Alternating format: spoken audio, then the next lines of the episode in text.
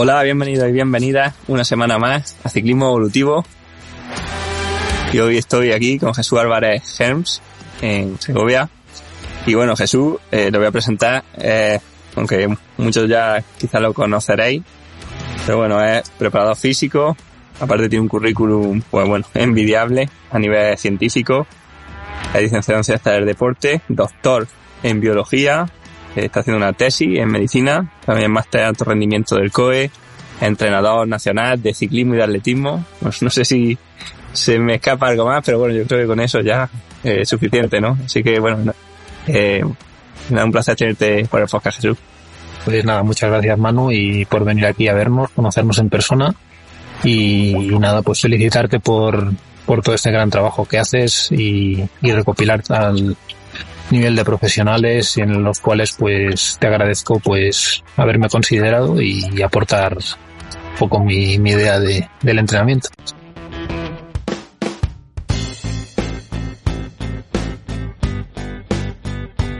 Bueno, pues nada, yo te digo que, que es un placer además. Es un, podemos hablar, o sea, yo creo que contigo una persona con la que podemos hablar casi de, de cualquier tema, ¿no? Y al final, pues bueno, la, la entrevista que hay que acotarla unos temas, pero que creo que pueden ir surgiendo otros durante la conversación. Pero bueno, para empezar y para romper un poco el hielo, pues bueno, siempre, como te decía antes, que, que quizá la pregunta más importante en el entrenamiento y que no sabemos responder, ¿no? Y, donde creo que a lo mejor tú nos puedes ayudar por, un lado o por otro, es esta de, de por qué mejoramos, ¿no? Entonces, bueno, quería preguntarte por, por este estímulo adaptativo, ¿no? Que, del que tú hablas. Y bueno, cómo, ¿Cómo ves el proceso de, adaptación desde tu perspectiva como biólogo, como, entre comillas, médico, o por lo menos como, doctorando? ¿Cómo ves el proceso de adaptación de forma que, no lo vemos los que somos de ciencia del deporte? Bueno, yo en, repetidas entrevistas o incluso el carácter de, mi, de mis publicaciones eh, siempre ha enfocado al estímulo adaptativo, ¿no? Eh, para mí lo que gradúa todo es el estímulo. El estímulo es definido como aquello que soportamos desde que nacemos, incluso en el útero materno, ¿no? Y a lo cual nosotros como base genética tenemos una predisposición en la respuesta. Y luego, pues evidentemente vamos generando pues inercias dentro de nuestra biología para ser más o menos eficientes, ¿no?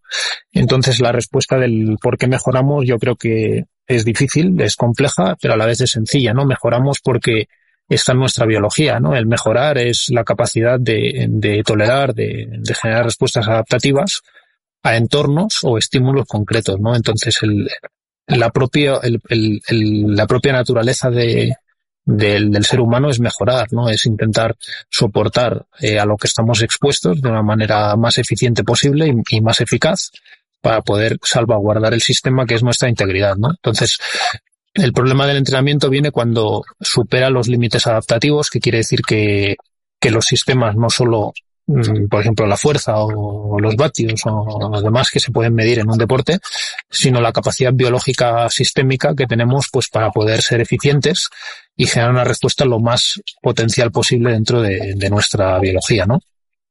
Entonces, eh, la complejidad para mí viene enfocada en, en varios aspectos, ¿no? Eh, generar una base sistémica. O sea, yo, yo lo defino en las tres, en las tres bases, que es una base sistémica, una base eh, psicológica y una base social, ¿no?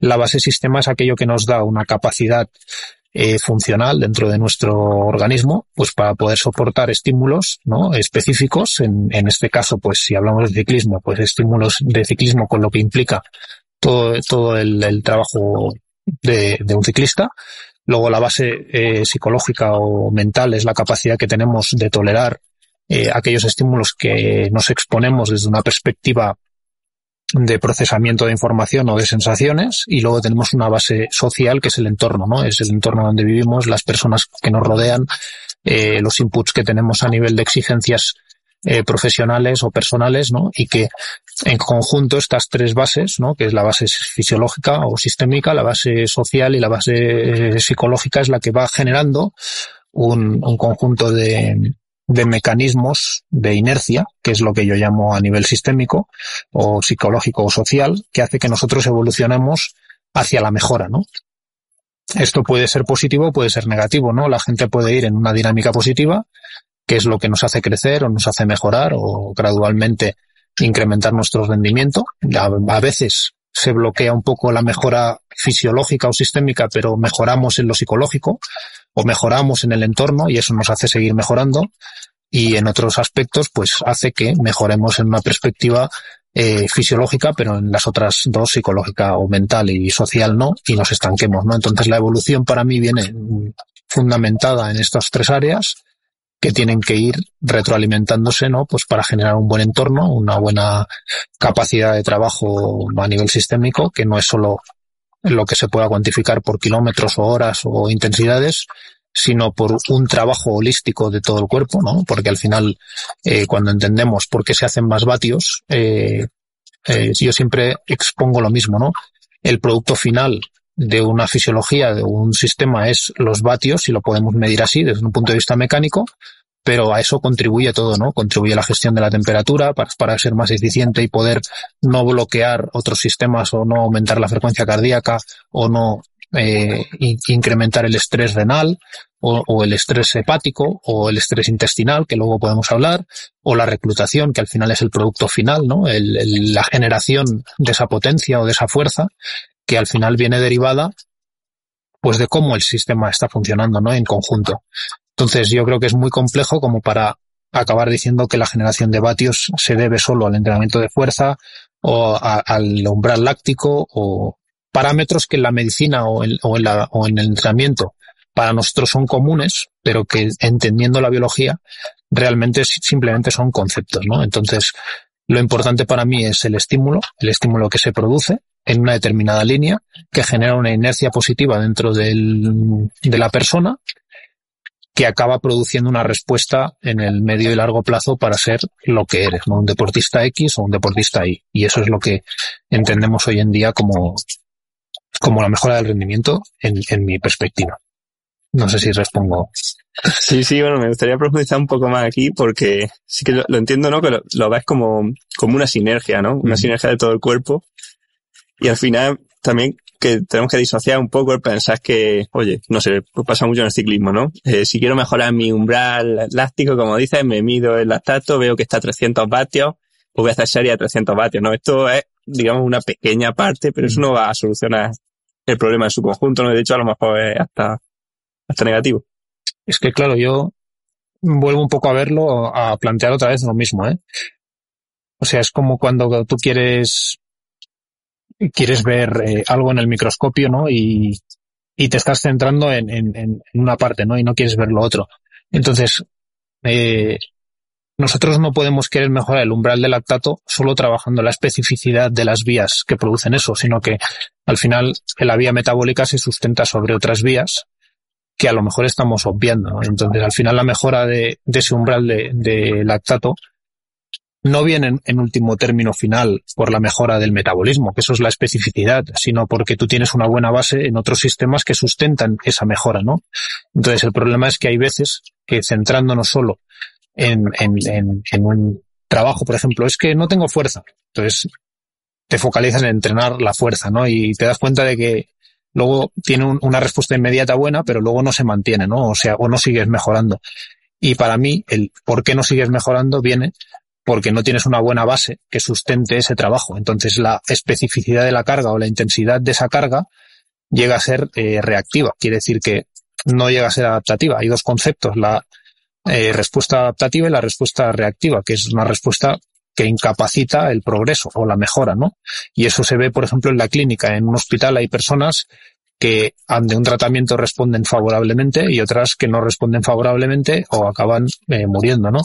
Y, y, la falta de respuesta no deja de ser una falta de capacidad adaptativa, ¿no? Entonces eso se ve en la biología, animales pues que ante el cambio de un ecosistema o de un hábitat no son capaces de generar una respuesta adaptativa eficiente y acaban extinguiéndose, ¿no? Y, hay otros pues que son capaces de generar una buena respuesta adaptativa y sobreviven y proliferan, ¿no? Pues dentro de la biología humana y dentro del entrenamiento es un poco lo mismo, ¿no? El estímulo lo conocemos, ¿cuál es? Una competición, por ejemplo, en ciclismo de tres semanas. Ese sabemos que es el estímulo.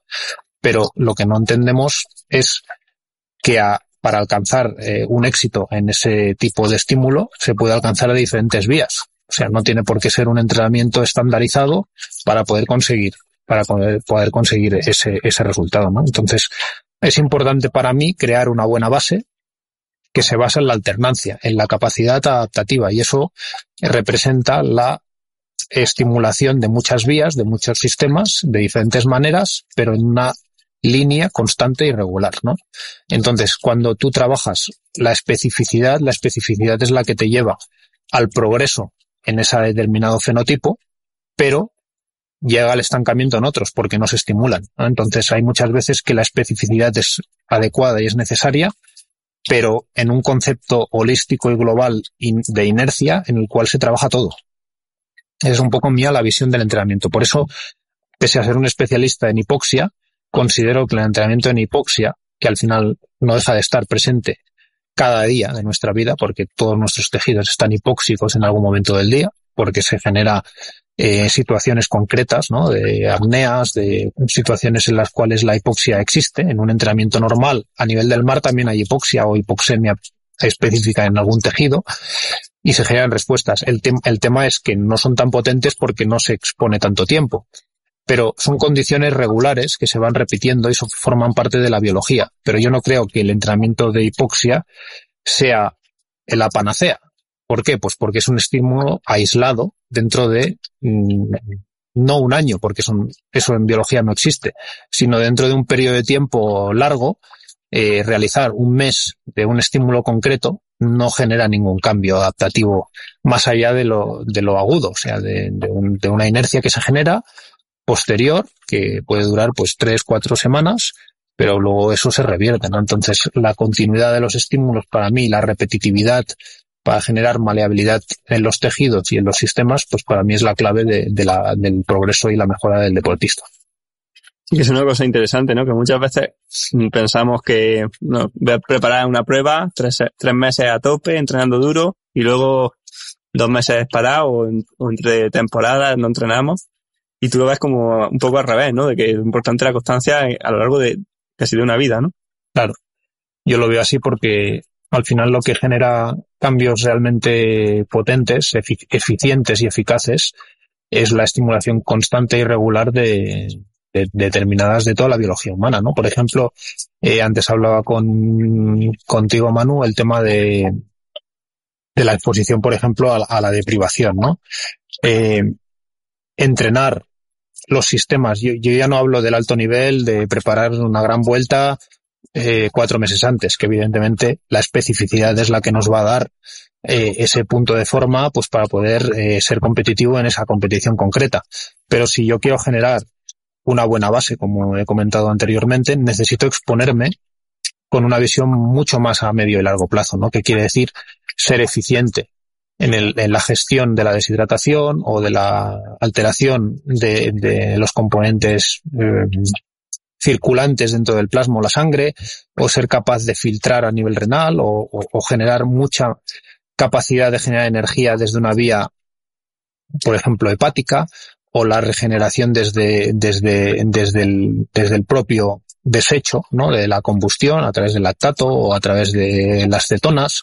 Entonces, todas estas vías que desde un punto de vista humano han estado presentes, constantes durante nuestra evolución y nuestra maduración y nuestra capacidad adaptativa al entorno, son las que realmente son potentes, ¿no? O sea, eh, la expresión, por ejemplo, de la hormona del glucagón tiene unas capacidades potentísimas dentro de, de, la fisiología para generar gluconeogénesis, ¿no? Y la formación de glucógeno o la formación de, de, de, de nuevo sustrato, ¿no? Entonces, la inhibición y que nunca estemos expuestos a esta hormona hace que el día que, que esta hormona eh, aparezca en nuestro organismo porque eh, estamos expuestos a una condición muy alta de déficit de, de, sustrato, pues puede ser que nuestra respuesta no sea eficiente y puede ser que, que nos encontremos en una condición realmente eh, de vulnerabilidad porque no tenemos una capacidad eficiente para gestionar esta, esta expresión, esta expresión hormonal, ¿no?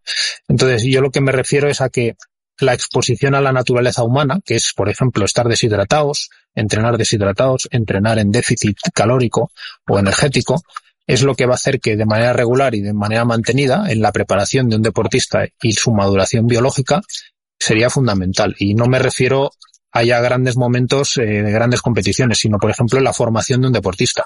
A partir de los 16, 17, 18 años hasta unos 23, 24 años en los cuales si hubiera trabajado toda esta expresión biológica de una manera controlada, regular y eficiente, pues seguramente puedo tener un abanico o una ventana de posibilidades de rendimiento alto eh, a partir de los 23, 24 años hasta, hasta lo que es el, la especificidad del trabajo, ¿no? Que es, que es un poco eh, la idea, ¿no? Yo creo que, se anticipa mucho la, la intensidad y la especificidad del entrenamiento cuando hay muchas características biológicas que no se han trabajado y que se pueden seguir mejorando, ¿no? Y la alternancia es lo que hace para mí el concepto que he dicho en algunos casos de la maduración biológica, que es la capacidad de la biología de cada individuo de ser eficiente ante diferentes situaciones. Y el deporte propiamente nos lleva al límite, ¿no? Cuando hablamos de 100 metros posiblemente no, pero cuando hablamos de eh, ciclismo y hablamos de atletismo de larga distancia, y como puede ser las, las ultras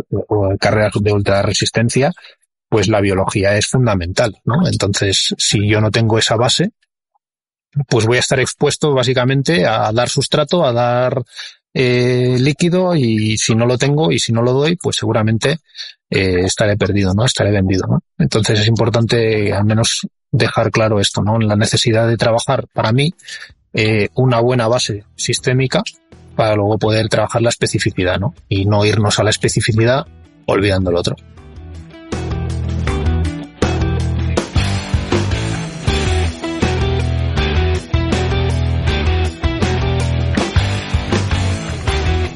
Exactamente, o sea, tú de dar los estímulos a, o sea, todos los estímulos adaptativos con los que hemos evolucionado, ¿no? De hecho, te hago la pregunta que me has hecho tú a mí antes, que es ¿por qué hay gente que corre la maratón en dos horas cuando la mayoría de personas no es capaz ni de terminarla? Esto es un poco la, lo que comentábamos antes, ¿no? De, porque hay tantas diferencias, ¿no? En una misma especie, ¿no? Como puede ser que haya un ser humano que corre en dos horas y la mayoría de gente no la acaba, ¿no? Una maratón, ¿no? Primero porque la distancia yo creo que supera las posibilidades del, ser humano actual, ¿no? Y luego eh, la exposición al estímulo concreto y la base sistémica concreta, eh, en un caso se ha hecho desde el momento del nacimiento, y como es el caso de, de, los africanos y en nuestra en nuestro entorno pues a nivel más eh, europeo o occidental pues esto está totalmente inhibido, ¿no? Y hace que, que pues el performance, ¿no? De, de unas, de, de, de, un, de unas personas en un área determinada del mundo y en otra, pues difiera tanto, ¿no? Y básicamente para mí no es solo el componente de entrenamiento, sino también es esa base biológica que ellos tienen desde que nacen y realmente eh, se exponen a ella, ¿no? Que es el déficit calórico, muchas veces en este caso no tener acceso ¿no? alimentación constante, ¿no? Eh, muchas veces tienen que recorrer distancias para ir a, a, a, sus escuelas y esto hace que evidentemente tengan que generar pues estímulos precoces, ¿no? Hacia, hacia la motricidad y, y además pues en condiciones pues de altura y en condiciones sistémicas en las cuales pues hay hipoxia, hay deprivación de sustratos, hay exigencia motriz desde edades muy tempranas y que para mí es lo que al final acaba eh, realmente haciendo la gran diferencia entre dentro de la misma especie pues pues grandes grandes eh, performance no esto es lo que hablábamos antes, ¿no? Si, si nosotros sacáramos a, un guepardo de la sabana y lo pusiéramos en, en cerca de ciudades o no tuviera acceso a, a su a su medio, pues inhibiría muchas de sus características, ¿no? Entonces eso es un poco lo que pasa, ¿no? Los, en las zonas más urbanas se inhiben las, las características innatas del límite humano, ¿no? Y esas diferencias tan grandes que existen, ¿no? Totalmente, y que nosotros muchas veces pues tendemos incluso a inhibirlas más, como, como tú decías, ¿no? Porque tenemos miedo a ayunar, tenemos miedo a pasar frío, miedo a pasar calor. Y joder, claro, al final pues nos volvemos eh, más especialistas, pero ni siquiera eso, ¿no? Porque al final te vuelves menos adaptativo al tener menos capacidad de adaptarte a las condiciones externas que, que al final te van a venir impuestas siempre. Claro, eso es. Bueno, bueno, más o menos me va quedando más claro. También quería hablarte, de, bueno, quería que habláramos de la hipoxia, ¿no? Porque es tu tema de investigación, tenía un montón de publicaciones de esto, ¿no? Y además me decías cuando hablamos de que, tú creías que la hipoxia era más interesante para deportes más, entre comillas, anaeróbicos, o sea, más explosivos que, que de resistencia. A ver, eh, bueno, yo, yo empecé a estudiar la hipoxia en el año 2009, 2008.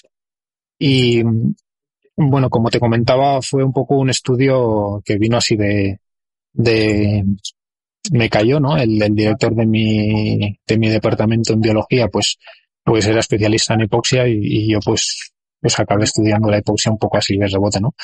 Pero bueno, fue un tema muy interesante de estudio en el cual pues aprendí también funcionamiento orgánico y, y, entendiendo pues que al final la hipoxia se produce de manera natural en los tejidos y en el cuerpo humano, ¿no? Desde un punto de vista eh, más en tejidos o más eh, central, ¿no? Sistémico.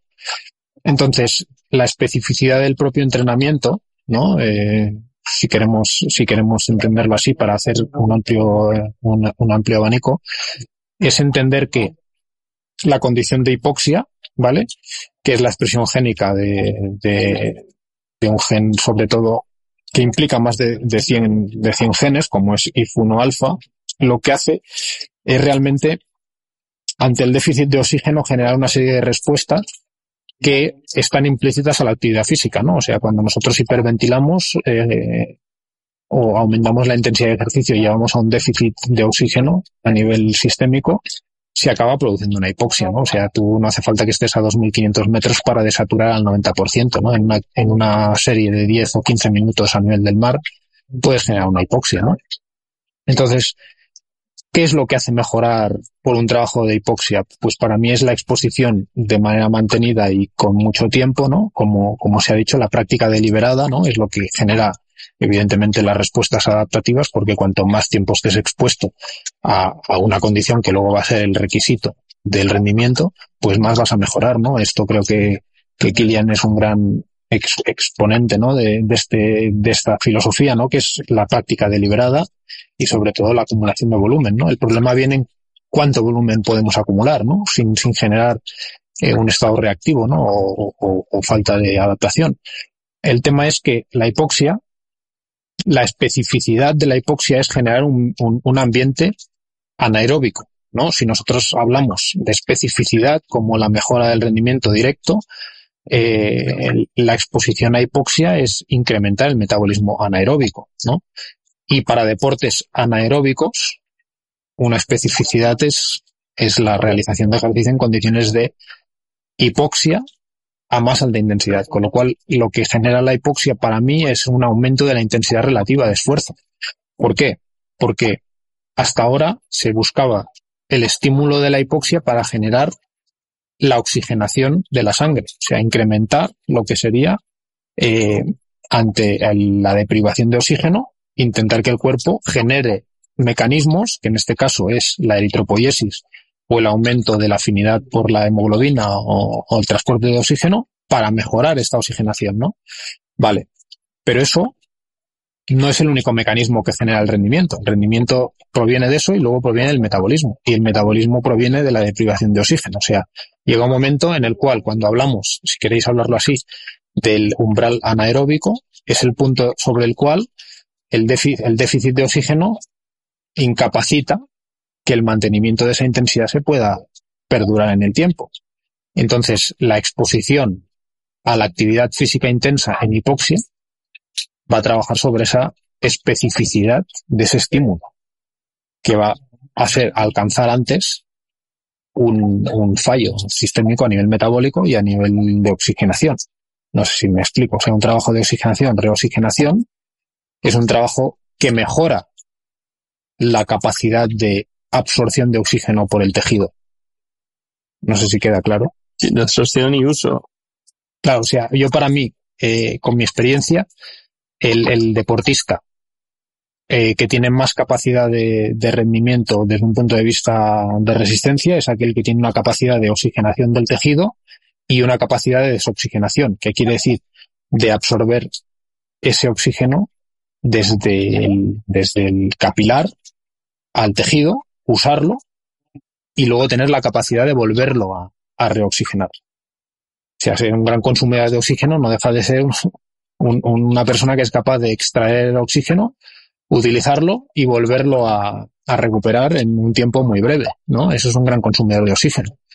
Es una, una persona que es capaz de, eh, y esto se ve, por ejemplo, en, rápidamente con medición de, de la saturación de oxígeno a nivel capilar o a nivel muscular, con los NIRS, en el cual tú te das cuenta que el que es capaz de bajar porcentajes de oxigenación más altos y recuperarlo muy rápido son los mejores consumidores de oxígeno porque no tienen límites a nivel de extracción de oxígeno, ¿no? Porque en, el tema de, la gestión del oxígeno hay tres vías, es la absorción, es el transporte y es el consumo.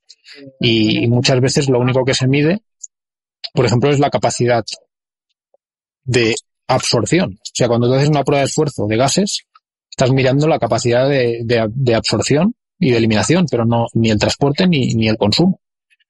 Es una cosa, cuando hablamos de V2 más, ¿no? Hablamos de, de la absorción o de, de, consumo, ¿no? Es el consumo que tú movilizas de oxigenación a nivel de, de respiración, pero luego ahí hay muchos factores, como por ejemplo el transporte y el consumo en el tejido, que, que se extrapolan de lo que tú luego a nivel de ventilación exhalas con el CO2.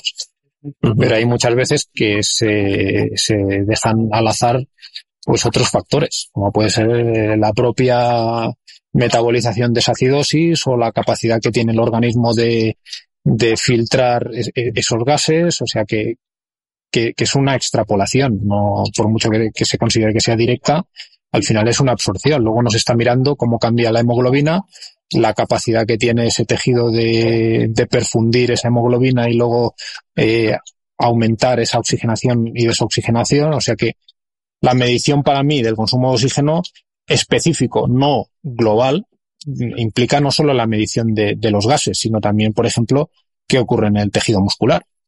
Y eso se puede medir, por ejemplo, con un, con un medidor de, oxigenación muscular, ¿no? Que, que quizás es mucho más específico que unos gases, desde un punto de vista de rendimiento. Y, y eso, pues, yo creo que, no sé si, si tú hablaste de ello o el, del tema del, de la medición del oxígeno muscular. No, no, no hablo del NIRS, a lo mejor una entrevista que estuve con, con Iván Rodríguez, a lo mejor. Puede ser, porque Iván trabaja con, con, con NIRS, sí, puede ser. Pero bueno, es, un es una medición específica de la oxigenación y desoxigenación a nivel de tejidos, ya que pasa en el, en el músculo, ¿no? que es el que está consumiendo ese, ese oxígeno, ¿no? Lo que pasa es que al final, como tú dices, ¿no? Que siempre, o sea, aunque midamos el oxígeno, siempre va a depender, pues, del sistema también muscular. Eh, del nervioso, de la activación, ¿no? De, de, endocrino, eh, es que verlo. Nosotros podemos hacer, eh, ni yo tengo las respuestas de todo, ni ningún investigador las va a tener, y, y, y si lo podemos hablar así, hablamos todos de teorías, ¿no? Cada uno tiene su teoría, la fundamenta en su conocimiento o en lo que ha estudiado y intenta demostrar o defenderlo, ¿no? Yo con esta charla tampoco quiero ser respetuoso, cada uno tiene su visión de, de lo que es el rendimiento físico, yo tengo mi visión, intento ampliarla constantemente porque creo que la base científica o la base del conocimiento es la que nos va a hacer poder entender muchos más procesos para poder incidir y tener herramientas que nos, que nos hagan ver, pues sobre todo inercias de los deportistas o de las personas en la salud. ¿no? Yo soy profesor de fisiopatología y y básicamente me dedico a enseñar lo que es la, la salud y la enfermedad, ¿no? Desde una perspectiva más médica, más clínica, pero que al final el deportista no deja de estar expuesto a, a, a lo que es eh, la salud y la enfermedad, que es el mejorar o no mejorar, ¿no? Es un poco lo mismo. Dentro de una persona normal o sana que no busca rendimiento deportivo, eh, lo que marca el equilibrio es encontrarse bien o mal, o si tienes un dolor o no lo tienes, o si tienes que medicarte o no tienes que medicarte, eh, y eso determina la salud cuando no es así, porque la salud no es solo la ausencia de, de enfermedad visible, sino que, que puede haber una enfermedad subyacente o, subclínica. En el deportista suele ser lo mismo, ¿no? Al final, eh, la salud y la enfermedad se traducen eh, estoy en forma o no lo estoy, ¿no? Entonces, al final, generar los mecanismos que generan una buena inercia para mejorar la forma, pues es lo que a mí me, ocupa y me preocupa. De hecho, escuchando esto, tampoco diferenciaría entre salud y rendimiento, por lo menos no es fácil diferenciar, ¿no? Entre, entre salud y rendimiento, de hecho, le da bastante importancia máxima a un deportista que esté sano, ¿no? Por ejemplo, con la nutrición. Sí, sí, porque yo lo he dicho repetidamente, o sea, la cúspide de la pirámide, si lo queremos llamar así, ¿no? Si hiciéramos una pirámide, para mí la pirámide fundamental arriba es el, la especificidad, ¿no? La especificidad no es la base, la especificidad es el punto culminante en el cual tú a un deportista ya eh, experimentado o con, o con una buena base sistémica puedes machacar, si lo queremos hablar así, ¿no? Entonces, ¿qué es lo que pasa? Que yo ya empiezo a escuchar, empiezo a leer, pues esa especificidad que se produce en edades tempranas, ¿no? En los cuales eh, juveniles, sub-23 están ya en ese, en ese estado, ¿no? En el cual después de eso ya no hay más, ¿no? Porque eh, si tú quieres mejorar, eh, yo qué sé, eh, el rendimiento anaeróbico y ya trabajas solo el rendimiento anaeróbico, evidentemente vas a mejorar, pero eso tendrá un límite. ¿Por qué? El límite te lo marca tu propio límite biológico. Llega un momento que tú no, no puedes tener más rendimiento y, eso es como todo, ¿no? Hay un límite. Eh, después del límite que viene, pues viene la enfermedad, ¿no? Para mí. Entonces, cuando los sistemas corporales son capaces o, o no, no son viables como para poder eh, hacer frente a las demandas que cada vez van a más. Esto es como la economía, ¿no? Siempre se tiende a eh, buscar el crecimiento, el crecimiento económico, pero llega un momento que el colapso de la economía, pues aparece, como puede aparecer eh, dentro de un sistema biológico. Y la especificidad para mí es lo alto de la pirámide, cuando muchas veces la base es la salud. ¿Y la salud qué es? Porque hay un libro de, de, de Bruce McEwen que recomiendo que es el, eh, What is Health, que quiere decir que, que es salud, ¿no? Que lo hizo también con su discípulo Sterling, en el cual hablaba qué concepto es la salud, ¿no? La salud no es la ausencia de dolor ni la ausencia de manifestación clínica, ¿no? De una patología. Para mí la, la salud es una inteligencia fisiológica en la cual el organismo es capaz de, ante estímulos, como hemos hablado antes, el estímulo, la variabilidad de estímulos, es responder eficientemente, ¿no? Y dentro de mi proyecto, eh, lo que quiero graduar, sobre todo, es cuál es la condición fisiológica de la persona para poder soportar estímulos específicos, ¿no? Porque yo sé que la especificidad es la que mejora. Y eso lo sabemos todos los que hemos estudiado en el deporte. Y las cargas de entrenamiento van enfocadas a la especificidad. Pero eh, hemos de saber que la base sistémica, la salud, si lo queréis llamar así, es la que me va a poder hacer soportar esa especificidad y que yo sea viable en el medio y largo plazo. Porque si no las, eh, lo que son los mecanismos de defensa del cuerpo, que puedes llamarlo sistema inmune o sistema nervioso, acaban colapsando, ¿no? Como la economía o como cualquier otro concepto que podamos medir, ¿no? Entonces, mm, yo soy partidario de tu libro, ¿no? La naturaleza del entrenamiento, porque es la propia naturaleza la que nos marca el camino, pero nosotros necesitamos estar sanos y en conexión con los principios biológicos para poder hacer la especificidad. Y la especificidad es sí, el trabajo de fuerza, el trabajo de series, el trabajo de volumen, el trabajo, eso es eh, la especificidad, es la cúspide de la pirámide que estudiamos en ciencias del deporte, pero la base es el conocimiento de la biología. Y la biología te dice, pues que un riñón tiene que, que filtrar y si no filtra bien, pues vas a generar toxinas, vas a generar piedras, vas a generar eh, problemas de, de medio ácido que se relacionan luego con cáncer, con otras patologías, con arteriosclerosis, con, con problemas, ¿no? Eh, las enfermedades metabólicas todas la, la, conocemos, ¿no? La de diabetes, la resistencia a la insulina, la obesidad, son enfermedades que son eh, contrarias a una buena base sistémica, ¿no? Y, y no tenemos que entender que un deportista, por ser joven y por hacer deporte, tiene que estar sano. hay veces que el riñón no filtra bien o filtra peor de lo que querríamos, el hígado no es capaz de resintetizar, eh, no tenemos un eje renina-angiotensina-aldosterona correcto y la vascularidad no funciona bien. Eh, entonces hay muchos sistemas que, que se pueden graduar desde un punto de vista biológico que nos van a decir que esa persona es capaz de poder soportar carga específica. ¿Cuánto? Dos, tres, cuatro años, ¿no? La carrera deportiva de un deportista llegar a un plató en el cual se mantiene el rendimiento y ahí vienen pues otros factores, como puede ser lo que he dicho antes, ¿no? Factores psicológicos, sociales o motivacionales que pueden hacer que esa persona continúe mejorando por otros factores, no simplemente por la fisiología, ¿no? sino por el entorno o por el comportamiento mental en competición o la experiencia, etcétera, ¿no? Incluso plantear entrenamientos, pues desde un punto de vista psicológico o motivacional, ¿no? Que es lo que puede hacer que se alcancen límites biológicos que no buscaríamos desde, desde una cognición consciente, sino por motivación, ¿no?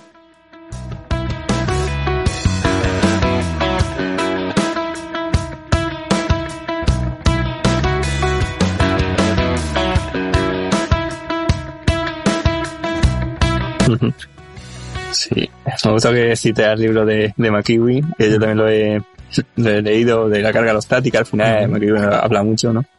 Y con Sterling. Y eh, bueno, lo que al final lo que dice yo creo que también, o sea, cuando damos estímulos muy específicos, llegamos pronto, ¿no? Al límite adaptativo, porque, o sea, entrenando, o sea, tenemos un límite quizá de adaptación de lo que podemos correr, sí, ¿no? A la semana o pedalear pero al final cuando da o sea, cuando te centras en mejorar, digamos, desde todos los prismas o desde todos los ángulos, pues podemos quizás de forma sinérgica llegar más lejos, ¿no? Por ejemplo, te he escuchado mucho hablar de, una cosa que me dijiste, ¿no? De, de aspectos a los que no damos importancia, pero que también mejoran y sobre todo a largo plazo, por ejemplo, el tema de la microbiota o de la nutrición que llevamos, ¿no? Que es algo que a lo que muchas veces y, yo también, o sea, en torno me da culpa, ¿no? O sea, muchas veces no he sido consciente de la importancia que tenía lo que comía, ¿no? En plan, bueno, mientras cumpla con los macronutrientes o cumpla con los micros, ya funciona y no, ¿no? Al final, oye, todo lo que comes forma parte de ti, ¿no? Entonces, eh, bueno, ¿cómo, cómo abordas todos estos puntos, ¿no? Tanto a microbiota como a otros a nivel de salud con, con tus deportistas? Bueno, yo creo que eh, voy a hablar un poco como introducción para entender un poco mi interés por, por este área, ¿no? Yo, después de estudiar el doctorado de fisiología, tuve una serie de, de intereses, ¿no? Desde el punto de vista de lo que tú me dices, ¿no? Porque él, existe un límite, ¿no? Dentro de la, de la fisiología, ¿no? Que podamos medir y decir, porque esta persona, este fenotipo concreto no es capaz de mejorarlo más con este trabajo específico, ¿no?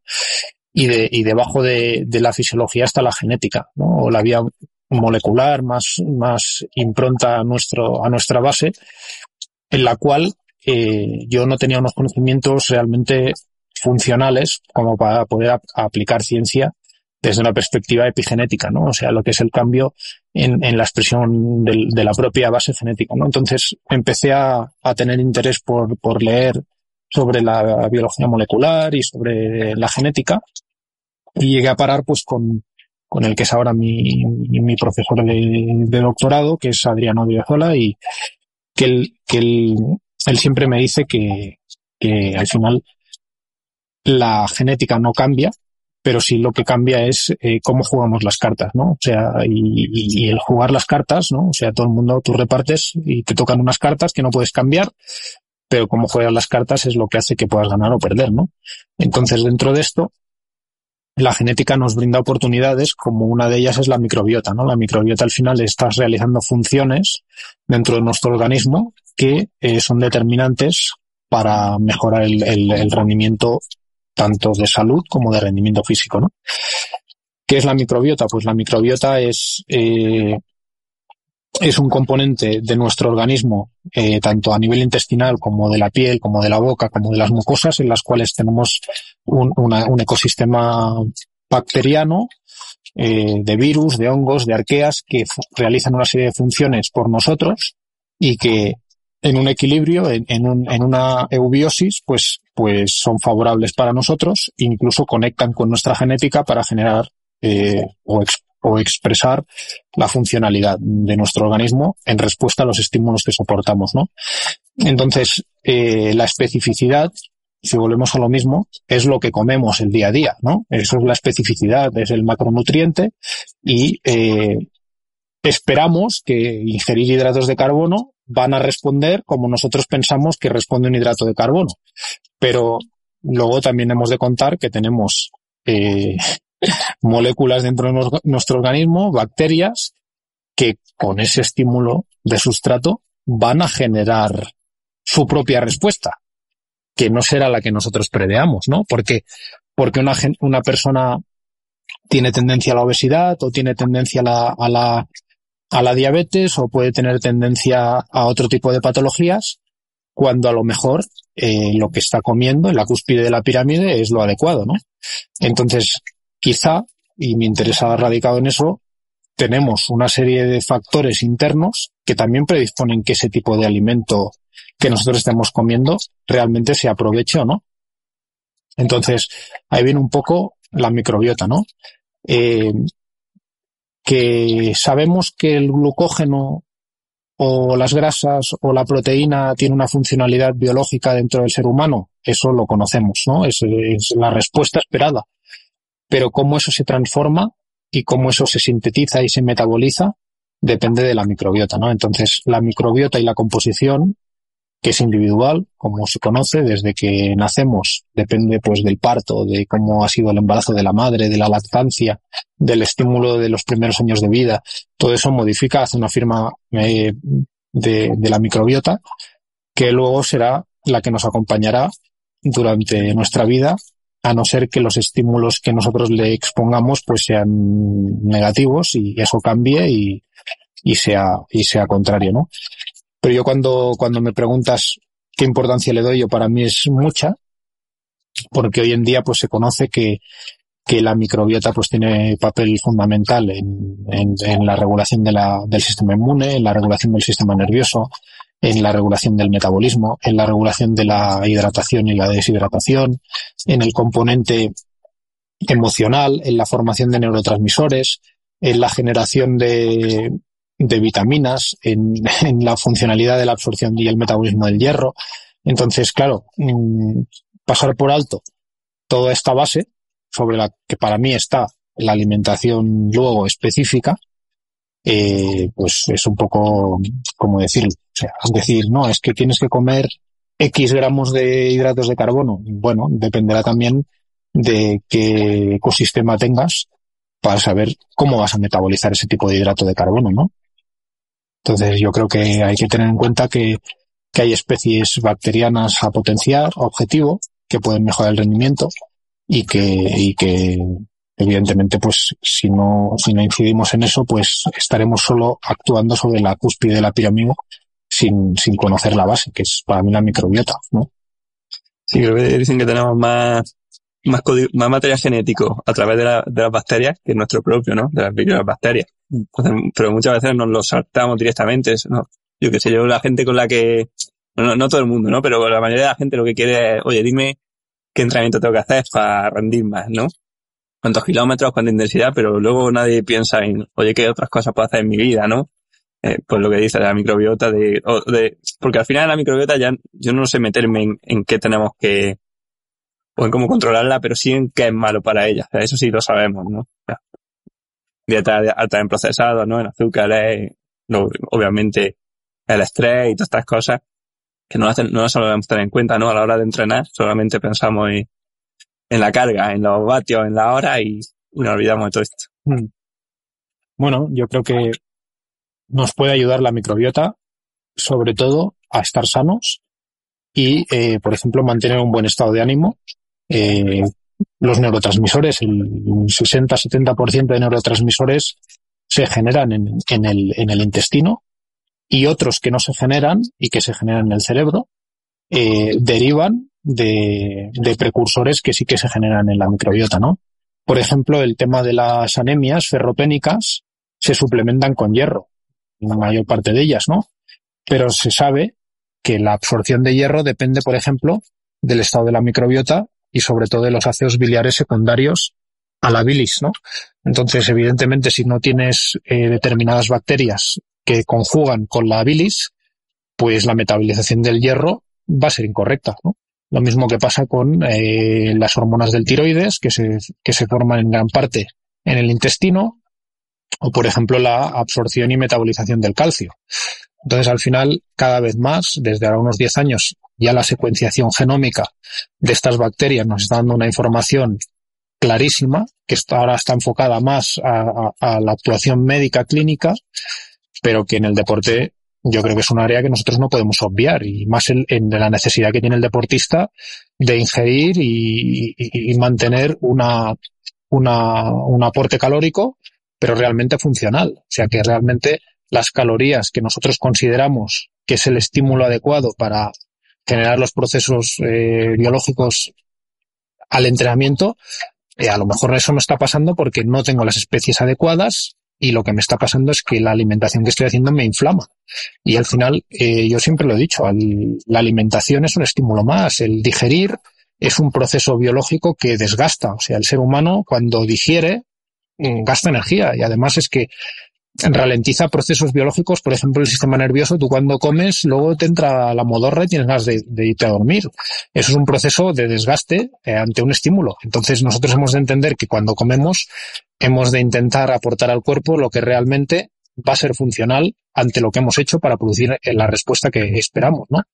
Y muchas veces pasamos por alto decir, bueno, es que estoy comiendo bien, pero bueno, a veces eh, para metabolizar un brócoli tú necesitas determinadas bacterias que favorezcan el procesamiento de esa fibra. Si no las tienes, pues esa fibra te va a inflamar, te va a generar digestiones pesadas, gases, incomodidad y a lo mejor el vegetal que tú quieres aportar o esa vitamina o ese mineral no lo acabas de, metabolizar o sintetizar bien y tienes déficits, ¿no?